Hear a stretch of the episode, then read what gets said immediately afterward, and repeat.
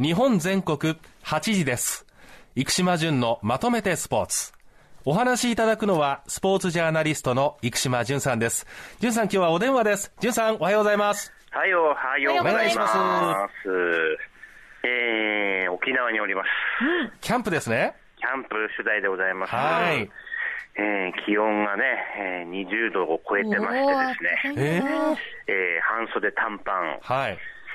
えー、なんかあの、昨日東京ね、ちょっと前までいた東京が雪だったっていうことで、そうですよ。日本は広いなと思いますけれども、はい。えー沖縄来ますとね、えええっと、実はあの今年の8月にバスケットボールのワールドカップが、えー沖縄で開かれるんですね。はい。はい。えー各所でいろいろなバスケットボールのね、えーものが目に入ってきまして、ええ例えば、あー空港から市内、えー那覇市内へのモノレール、えーこれがあの日本代表のね、えー演出になっていたりですね。うん、あと、やっぱりあの、ゴールデンキングス B リーグのチームのね、はいえー選手たちの、うん、写真とかも目立つんで、えまああの、映画のね、スラムダンクでも宮城亮太が主役でしたけどもね、沖縄出身。えはい。ああ、やっぱ沖縄バスケットボールタウンだなってことをね、えええーそんなことも感じております。はい。はいはい。さあ、淳さんが今日取り上げるのはこちら。沖縄キャンプ取材報告。はい、えっと、ヤクルトの方をね、えー僕取材してますけれどもですね、はい。えーっと、昨日は、午前中にざーっと雨が降りましてですね、はい。えーちょっとだけしか昨日はね、えー午後の頭ぐらいしか、あー球場での練習は見られなかったんですけども、おととい、えー村上のフリーバッティング、お、まあ、すごいですよね。えうん、えっと、あの、浦添の球場は結構広くてですね、えはい。えー風が逆風になると、なかなか、あーホームランは出ないというふうに、えー高津監督から聞いていたんですけれども、はい。あー村上はもう逆風か、逆風かでもですね、はい。オーバーフェンスを連発しておりましてうわですね、いやもうやはり、だいぶ仕上がってる感じがしますね。はい。で、明日、あベイスターズと練習試合があるそうなんですけど、もう出るということで、やはり、WBC の代表メンバーは、まあ、あーちょっと前倒しでね、はい練習しているなっていう感じがしました。えそれとですね、えーお客さんがかなり戻ってきている感じがでしておりまして、はいうん。えっと、浦添のヤクルトの球場って、駐車場がすぐ満杯になるんですよ。で、去年までは、まあ、あの、お客さんまだ少なかったので、ええ週末が厳しいかな、早く行かないとなと思ったんですけども、はい。えー昨日、おとといとかなり駐車場で苦戦しました、僕も。もうお客さんがかなり戻ってきたなという感じがしたんですが、はい。これ取材でお話聞いていろいろ分かったんですけども、はい沖縄は今観光のインフラがええ昔に比べると、えーかなり脆弱になっていると。あら。あ、どうしてですか？うん、これコロナ禍で、はいえーまずタクシーの運転手さんの解雇がまあ結構続いてたらしいんですよ。タクシーも少ないですね、昔と比べると。はい。それと去年からあのなうすうす感じてたんですが、レンタカーがちょっと高いんですよ。はい。で、これはですね、なんとあのレンタカーの稼働率が低かったため、ええ。車両をどうやら東南アジアへええ売却してしまったらしいんですよ。はで、今はですね、レンタカーの絶対数が足りなくてあ。、足りてないんだ。うん、あのーハイシーズンはなかなか予約できないですね。はいはい。去年、あのなんか夏場だとね、本当に困って、バイク借りてた人とか友人でいましたけども、ええ。うんで、やはり需要と供給のバランスで、えー、もう、うん万円とかなっちゃうんですね、2日間とかでもね。で、ただ、だいぶお客さんが観光で戻ってきてるということで、はい。えーっとね、僕、いろいろ、えーやりくりして何台か借りてるんですけども、はい。えー新車ばっかりなんですよ。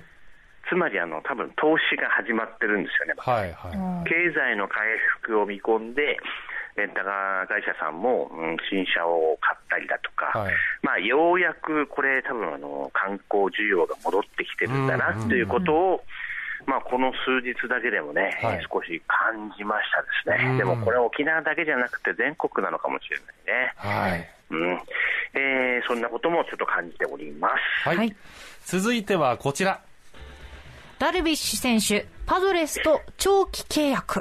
ああ、ちょっとこれ驚きましたね。ねえー、ダルビッシュ今36歳って聞いて、はい。なんかずーっとね、に20代のような感じもするんですよえ。えうえん。あの、衰退感がないね。はそれはすごいことですよね。すごいです。えーで、今回、所属するサンディエゴパドレスと6年契約を結んで、あ。え42歳になる2028年のシーズンまで、えええは異例の長期契約です。すごいですね。ねえしかもピッチャーです。ねそう、メジャーリーグで34歳以上でこれだけの長期契約結んだピッチャー初めてって言ってたかな。え。えいや、もう本当にあの、昨シーズンもね、194イニング超えてましたんで、で、き16勝をマークしてたんですよねえ。はい。うん。であのー、1イニングあたりにえー何人の走者を出すかっていう数値があって、ええまあヒットとフォアボールですね。これウィップって言うんですけども、はい。これ0.95って言って、あのー、1イニングあたり1人出してないっていう平均になってるんで、どんどんどんどん進化してる感じなんですよね。はい。で、今回も WBC のキャンプには、あー17日から、初日から宮崎に合流するということで、えこれはあのー彼ならば、開幕どういう調整をしても間に合わせてくれるだろうっていうパドレスのこれ信頼感だと思うんですえね。うわー、すごい。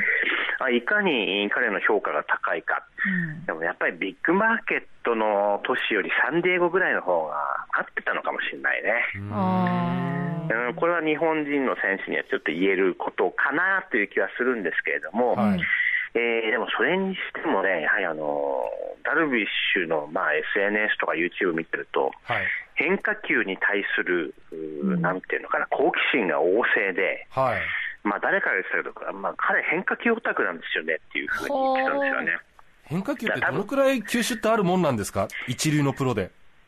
いやあのダルビッシュは多分今でもチャレンジしてると思いますよ、新しい球種。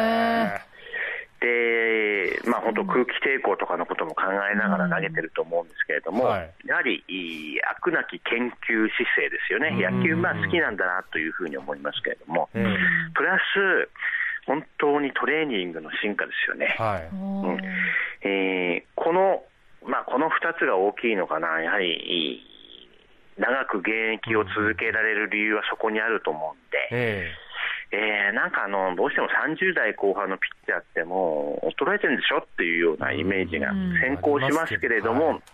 えー見る側もね、えー常識を変えていく必要があるなってことをね、今回の契約を見て感じました。はい。続いてはこちら。NBA、レブロン・ジェームズ選手が歴代最多得点記録を更新。はい、えーっと、まあ、これ、ダルビッシュの話ともちょっと関係してくるんですけれども、はいはい。えーロサンゼルス・レイカーズ、今、八村塁が所属してますけれども、はいえーレブロン・ジェームズ、えーこれまでカリーム・アブドゥル・ジャバーというですね、はいえーゴーグルをかけたスカイフックが得意な選手、えーまあ、破られることはないと言われていた通算3万8388点を超えたという、はい。ええさ、3万、まあ、すごいね、想像がつかない何年プレーしてるんですか？えーっとね、彼は19えーっと2003年に、はい。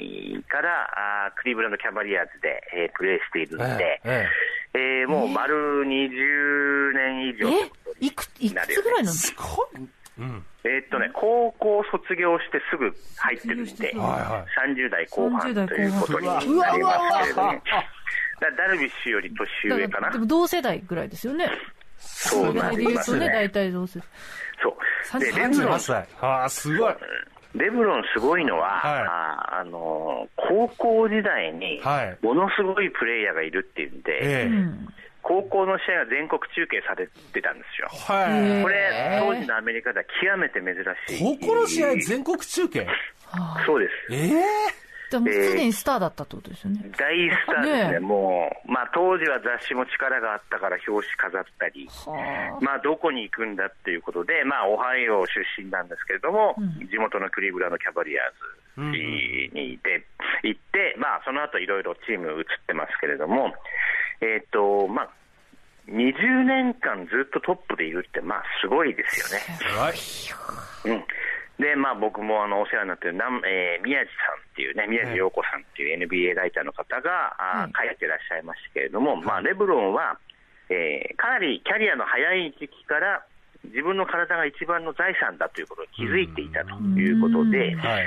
で、やはりあの、なんか仲間の、10代の時の仲間の、うん選手が毎試合全力でプレーしよう、はい。楽しくプレーしよう、そしてストレッチしようっていうふうに言ってたらしいんです。ほで、NBA に入ってからも、まあ、ストレッチをして、うん。えー体を、そして手足をね、はい。柔軟に保つように心がけてきたというよううなことで、でやはりあのお金がバンバン入ってきますから、はい。やっぱ体のケアとかトレーニングに、ものすごくお金もかけられるっていうことになるわけですよね。えで、アスレティックトレーナー、えーの存在が非常に大きくて、ええまあ、二人三脚で体作りをしていて、はい。えーまあ、僕が見るところ、フィジカル、スキル、えーいろんな要素がまだトップレベルだと本当に思います。ただ、まあ、彼のような選手がいても、プレーオフに出られるかどうかわからないっていうのが今の NBA のレベルが、また違う次元に入ってきたなというふうには思いますけれども、はい。あーまあ本当に今、同世代としてね、すごい偉業を目撃しているなというふうに思います。はい。